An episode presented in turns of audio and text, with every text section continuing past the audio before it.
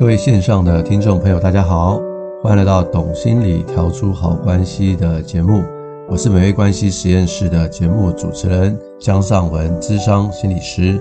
啊，今天非常高兴呢，又可以在空中呢与大家碰面了。啊，我们今天讲的题目啊，跟上一集是有关的。我们上一集讲到的这个所谓的思维啊，思维的改变啊，可以改变很多的事情啊。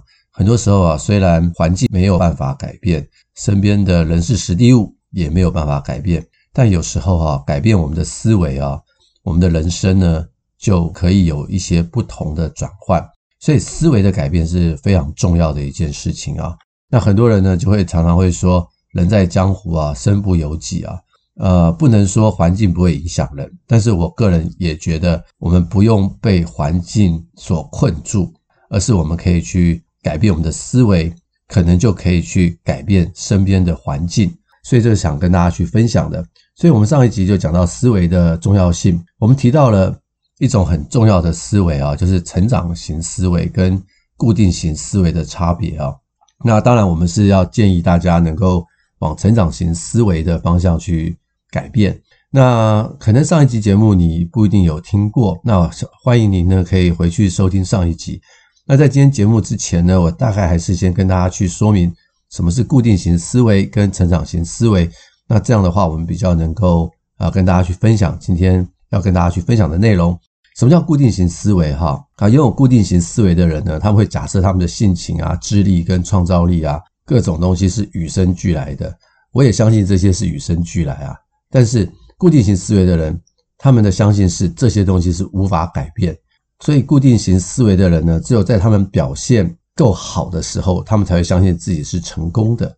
那他们为了要怕自己不成功啊，他们就会不惜一切的代价去避免失败。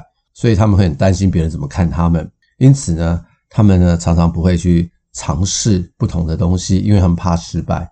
在这种过程中呢，就无形的限制了自己的才能，也就是会限制他们成功的机会。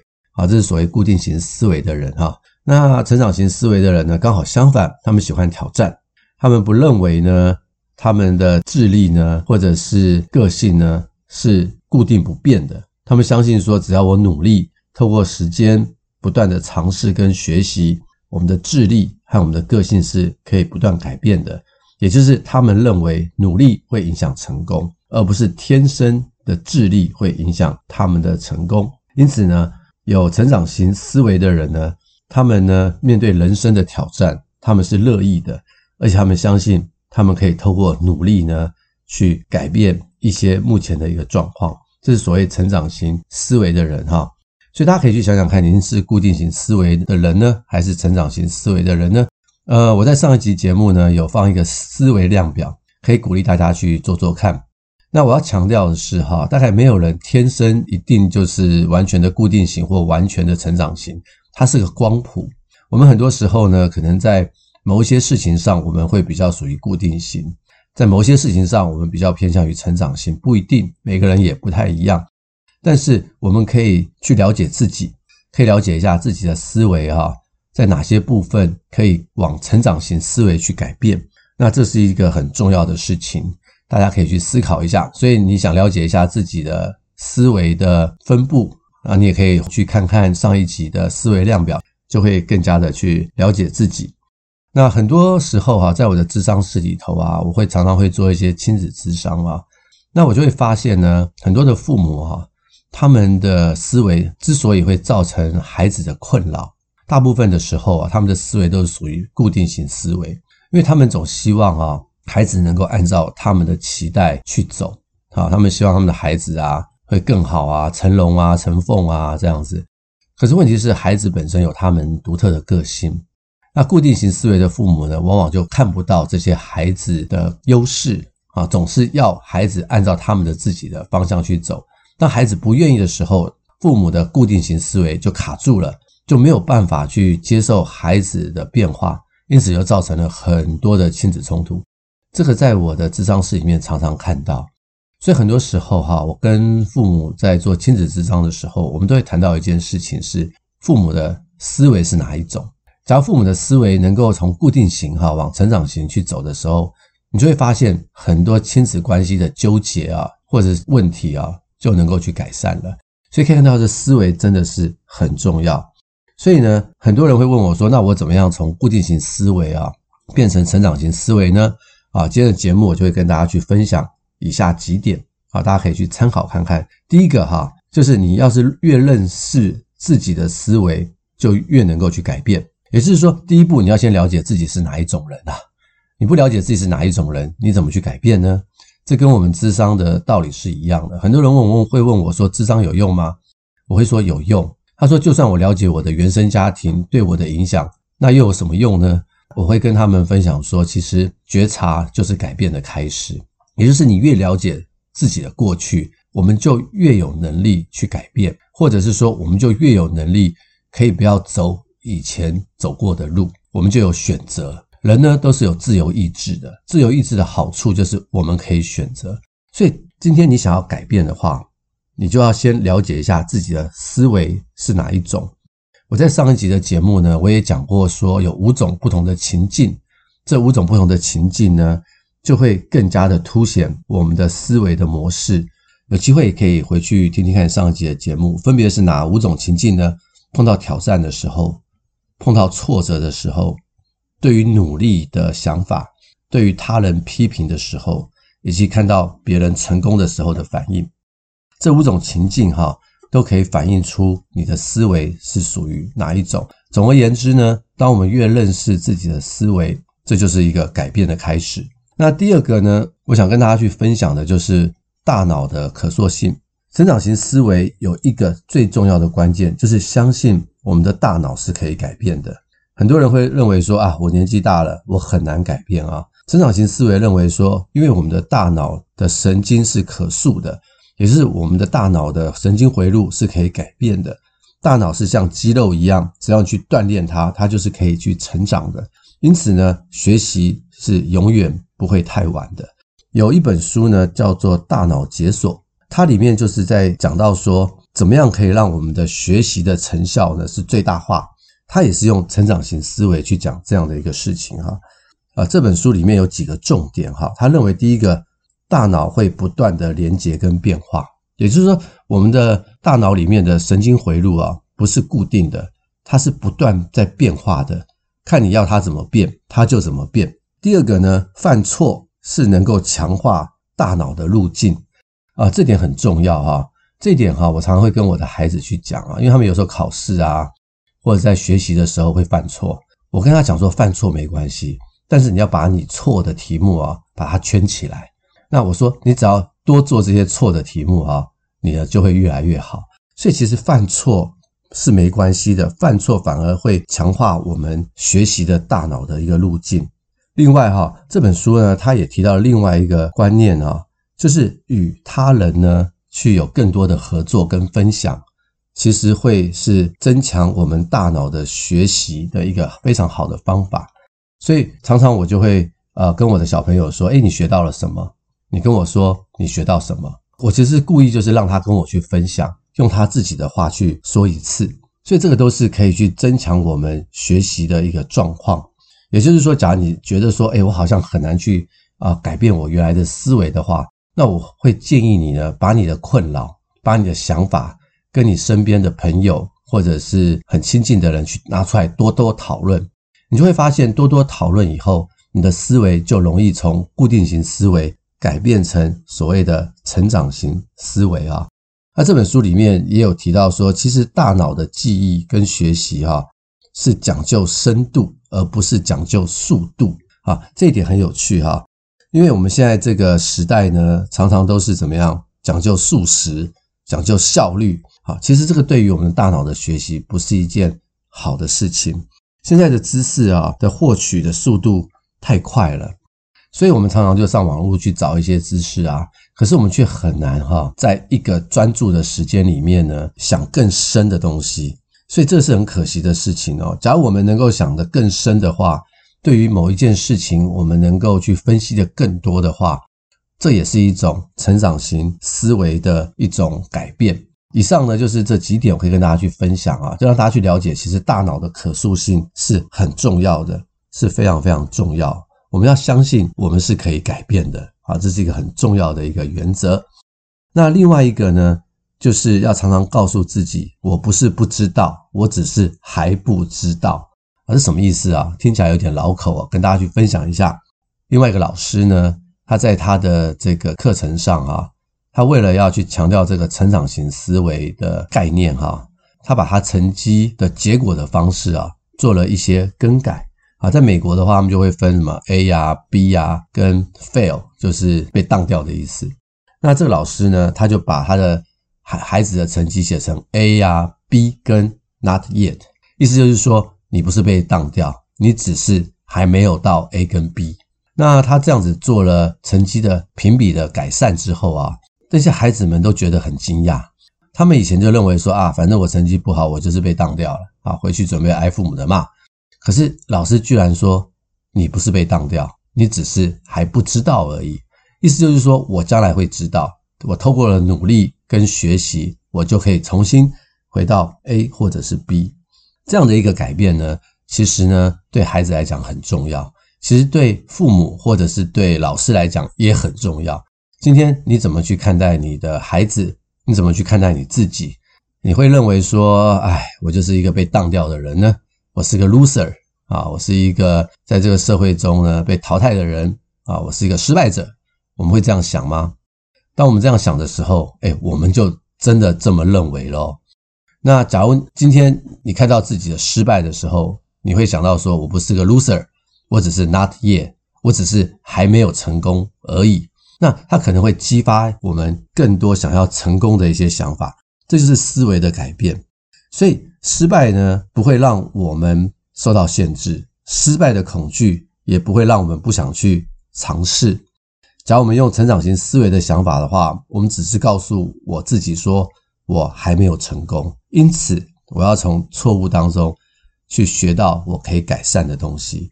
所以这点就是很重要。也就是说，不知道跟还不知道的差别，我们在思维上面开始去告诉我自己说，我只是 not yet，我只是还没成功，还不知道，我将来会知道。啊，这是第三个我可以跟大家去分享的思维上的一个很大的一个转变。另外一个呢，就是我要用努力来定义我自己，而不是用结果来定义我自己。呃，跟大家去分享一个例子哈，大家就可以去理解我要说什么呢？有一个教授哈，他们做了一个实验，就是他们给孩子们呢去做这个猜谜游戏或者是解谜游戏。第一轮呢结束以后。啊，他们就对一半的孩子说：“嗯，你做得很棒，你一定很聪明。”然后呢，另外一半孩子就说：“嗯，你们做得很棒，你一定是很努力。”那你猜猜看，被称赞为聪明和被称赞为努力的人呢？这两群孩子会有什么不一样呢？于是呢，就开始在给他们第二轮的题目。那第二轮的题目呢，有一些比较简单的，有一些比较困难的。第一轮呢，被称赞为聪明的孩子。大部分的人呢，都选择了简单的测验。第一轮呢，被称赞为努力的孩子，大部分的孩子呢，他们都选择了困难的测验。为什么会这样子呢？当你被称赞为聪明的时候，你开不开心？很开心。但是呢，你可能会因为聪明这个原因呢，这个 title 呢，这个结果呢，就会选择，那我接下来的挑战，我要怎么样？我要一样继续维持聪明。所以呢，这些被称赞为聪明的孩子，他们就选择了简单的题目。但当你被称赞为你很努力的时候，哦，原来老师知道我是一个努力的孩子，所以我在第二轮的选择的时候，我就选择一些困难的题目来告诉我，或告诉老师，我是一个努力的人。你可以看到哈，被称赞为聪明和被称赞为努力的差别是多么的大。这在这边呢，我也要跟一些父母去分享，或者是跟一些啊、主管去分享。今天我们怎么样去称赞孩子跟称赞下属很重要。通常我们要很小心的是，不要去赞美他的结果，而是要去赞美他的过程。也就是像我刚刚所说的那个实验哈，我们要赞美的是他的努力的过程，而不是赞美他的结果。你一旦赞美他的结果，他就会怕下一次的失败，他就不会给自己挑战。但你赞美他的努力，他会觉得他要更加的努力。所以呢，我们要赞美的是过程，而不是结果。甚至很多父母都会说啊，我的小孩子好聪明。这样的赞美哈，反而会让他呢不会勇往直前。这是一个很重要的观念。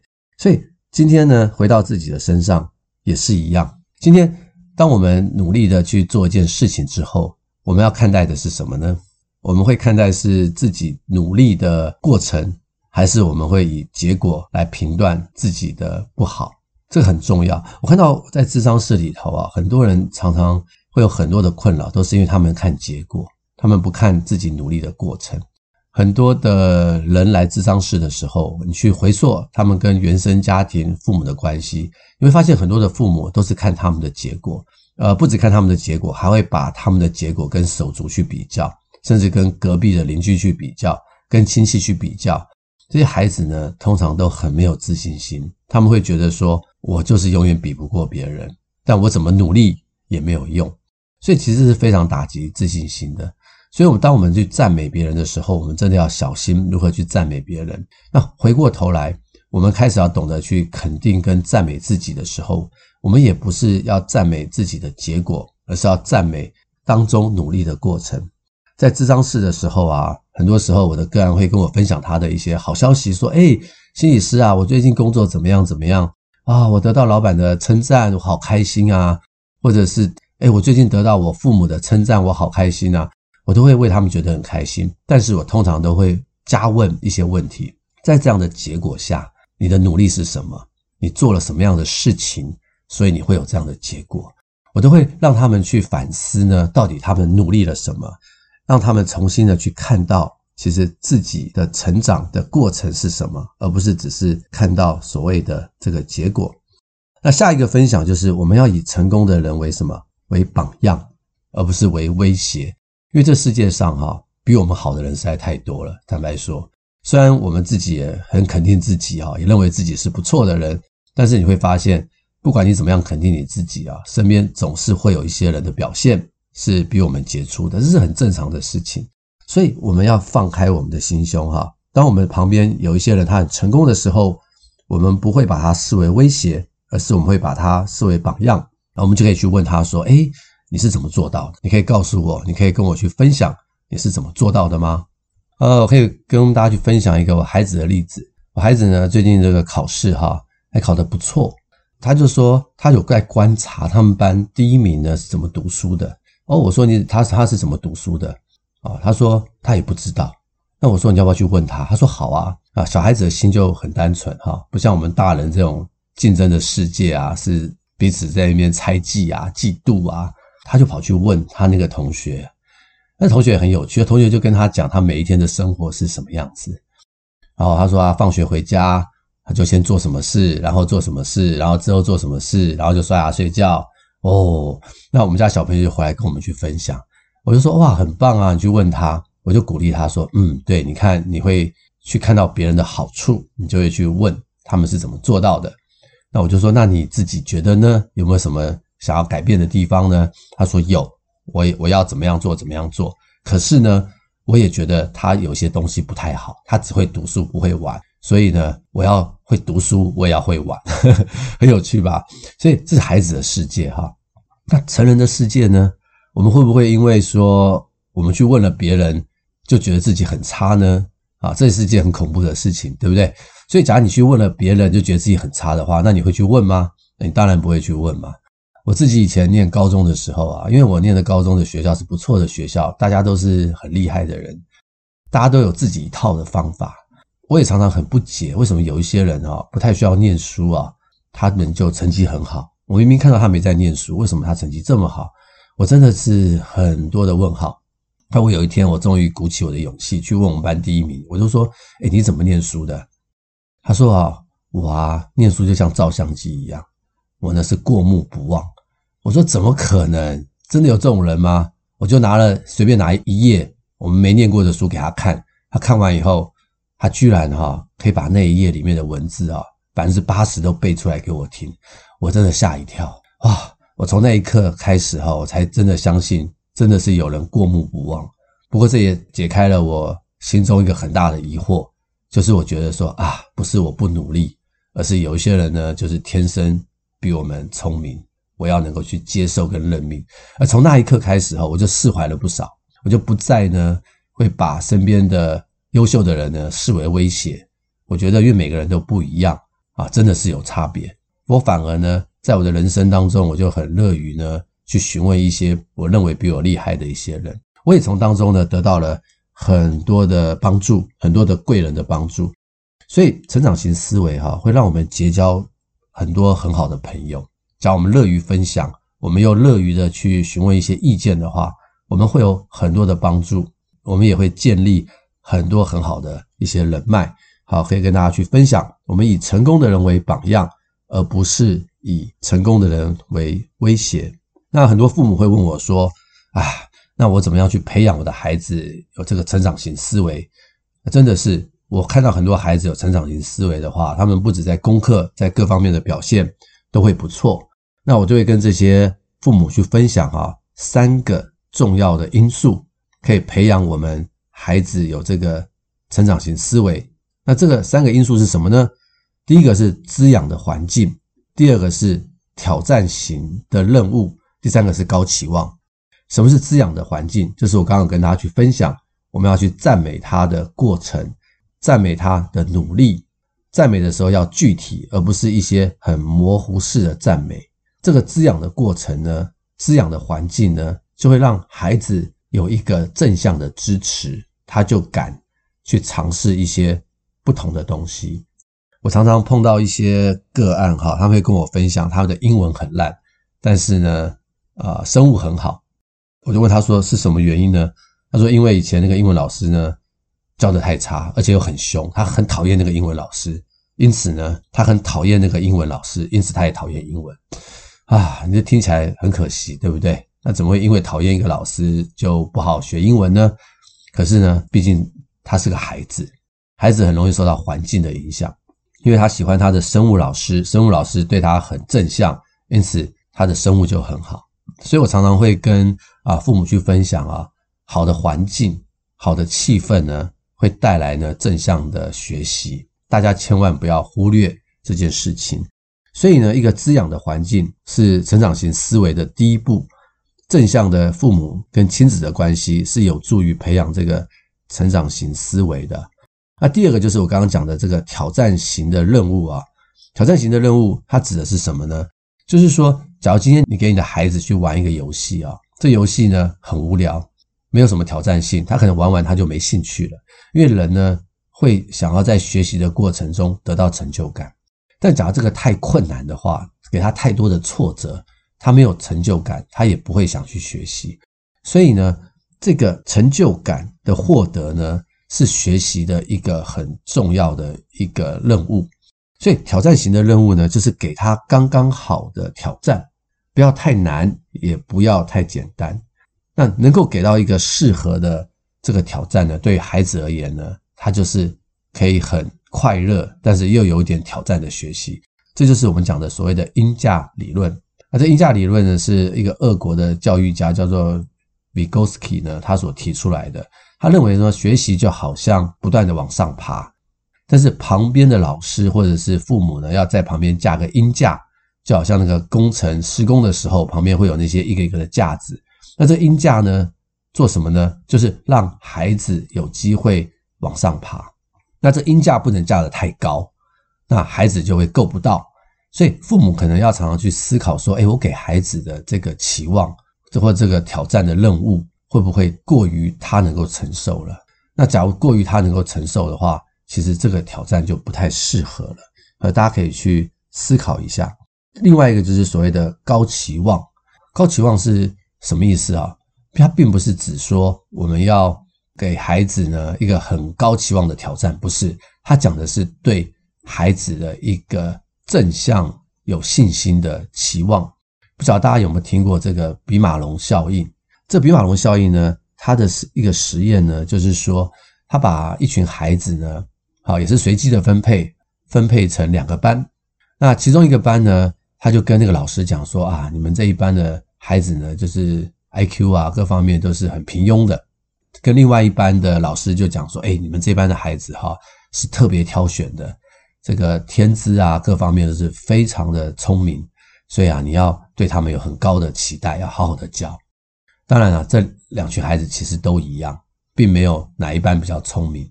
可是呢，老师对孩子的看法就不一样了。因此呢，这个被告知哈，这一班比较聪明啊，IQ 比较高的这个班级的老师呢，他们呢对这些孩子就特别的关注，然后也给予孩子更多的回应，在考题上各方面也展现了对孩子更高的期待。那过了一个学期以后啊，两班的成绩就有很大的差别了。这个差别不在于说。孩子原来的 IQ 天资聪颖，而是在于老师对孩子的信心，就显现出他们的成绩上的差别了。这个就叫做比马龙效应。今天我们怎么看待我们的孩子呢？我们对我们的孩子是不是有一个正向的期待呢？只要我们对他们有正向的期待、正向的信心，他们也会表现得比较好，他们也比较能够具有成长型的思维，敢勇于去尝试。各种不同的事情，那这种所谓的高期望或者是比马龙效应，也可以用在自己的身上。假如我们今天我们对于我们自己相信自己是可以改变的，我们就真的可以改变。假如我们告诉我们自己是我的努力是值得的，那我们就会更努力。这有点像我们在心理学上说的这种自我预言。可这种自我预言的好处呢，它并不是个催眠。它反而是一种思维的改变，那这一种所谓思维的改变，就会让自己不一样。当我们不一样的时候，我们看这个世界就会不一样，我们跟人的相处就会不一样，我们就会开始更加的去欣赏自己，而不是不断的在挫折自己。那这个差别是非常非常大的。所以这个比马龙效应不只用在身边的人，也可以用在自己的身上。呃，最近我跟一对啊、呃、伴侣哈去咨商，这就是模拟个案。那我觉得他的先生呢非常的好，怎么说呢？他先生因为自己啊、也觉得他要在伴侣关系当中去做一些改善，所以呢他就去看了一些书，然后再改变他自己。他改变他自己之后啊，很有趣哦。我跟他智商的时候，诶，我说我听说你的太太啊，说你在工作里面呢啊都为他做很多的事情。然后他先生很疑惑，他说：“其实我没有为他做什么事啊。”他说：“我去上班的时候，我还是做一样的事情啊。”哦，那我说是不是你的态度改变？他说：“对，我态度有改变，我变得比较正向。当我开始改变我自己，重新对我自己有期望的时候，我发现我也开始很正向的去对我的员工有这些期望。”他说：“我的太太可能感受到了吧？”哦，我说：“原来是这样。”你可以看到，当一个人思维改变的时候，态度改变的时候，好多好多事情就不一样了。他的太太甚至觉得说，他的先生比以前还认真做很多的事情。可是先生说，其实他并没有，他本来一直就是这样，只是他的态度改变了。所以大家可以看到哈，当我们的思维改变、态度改变的时候，其实就会影响到身边很多的事情。然后这个先生就问我说：“这是不是就是所谓的心想事成？”我说：“对，没有错。很多时候，当我们改变的时候，我们就会发现整个宇宙或者是身边的人事时地物，好像就会来配合我们。我们想要发生的事情，好像一步一步的，它就能够去发生了。这就是所谓成长性思维的这个好处。所以跟大家去分享这些成长性思维，哈，真的是能够让大家。去重新去整理一下自己的思维模式。那最后呢，很想跟大家去分享，在美国的教育界呢，因为成长型思维呢是一个显学，很多孩子呢，很多的老师呢，很多父母呢，都认为这样的思维是能够帮助人呢从固定型到成长型，人真的是可以成长和改变。所以他们在他们的教室里面哈，都贴了很多的海报。这海报里面呢，就提到了一些重点。那是哪些重点？我可以最后跟大家去分享，大家也可以去想一想，或许这些海报也能够去转换到自己的生命当中。他第一个呢是想办法理解，英文是说 I don't understand，我不懂。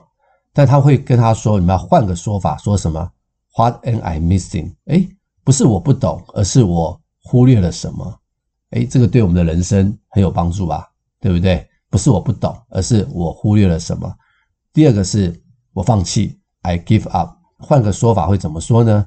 换个说法会说，我要试试其他的方法。也就是让孩子知道说方法会比问题多，这条路不行，我们就换个别的方法。所以从我放弃变成我要试试别的方法。那第三个是 I made a mistake，我犯了一个错误，会把它换句话说什么呢？Mistakes help me improve，犯错会让我更进步。哦，我犯了个错误，把它换句话说就是犯错会让我更加的进步啊，这是成长型思维。啊，第四个是说啊，this is too hard，这个太难了，这个数学问题太难了，人生太难了。那怎么样换个说法呢？This may take some time and effort，就是我可能需要更多的时间和精力才能解决这个太难的问题。太难不是让我放弃，而是让我重新转换，我需要更努力，或者说我要花更多的时间去解决这个问题。第五个。